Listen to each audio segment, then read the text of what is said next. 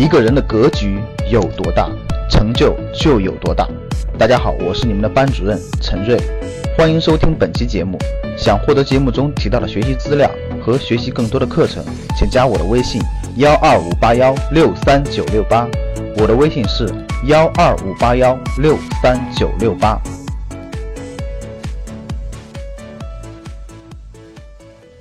金融管理部门呢有一个通知，通知的内容呢就是关于投资者教育，在全国的大概几个省吧，已经开始做试点了。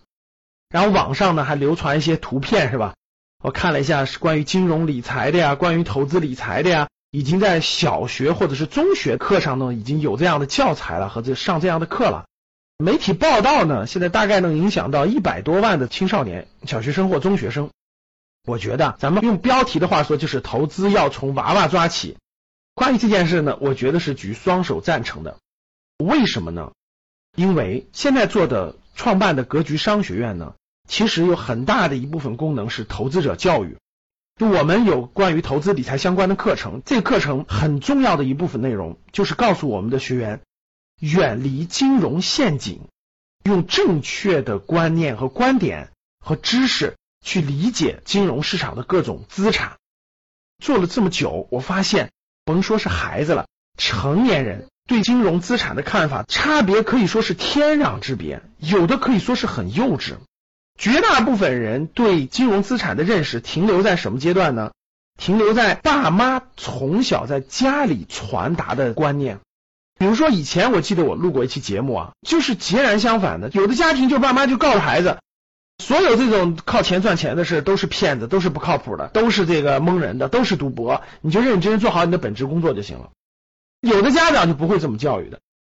可以说，我觉得在国内目前我们成年人的范围当中，十个里面，我觉得有七八个对财产性收入、对金融产品、对正确资产，可以说是很缺乏这方面正确的投资者教育。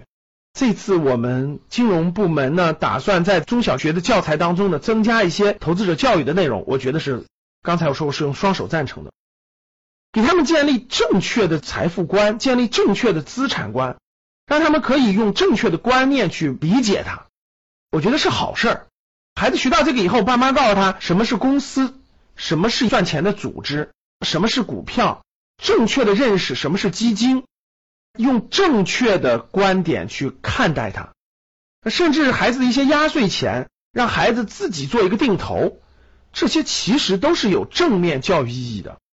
当他了解了这个东西，他知道这个东西，他就能分辨出来什么是骗人的，什么不是骗人的。虽然投资是有巨大的风险的，但是他至少不是赌博。什么是赌博，什么不是赌博，他就会学到很多这样的东西。所以我觉得用正确的知识和正确的观念去引导孩子、引导青少年，我觉得是未来的大势所趋。在未来，我们的青少年成长起来以后，人生当中这么多年发展当中，不可能去脱离财产性收入了。如果他在这方面是个盲点的话，他很容易被别的观念所诱导。出现我们目前这种大量的成年人被各种各样的 P to P 也好，民间理财也好，各种网络金融骗局也好，造成严重的损失。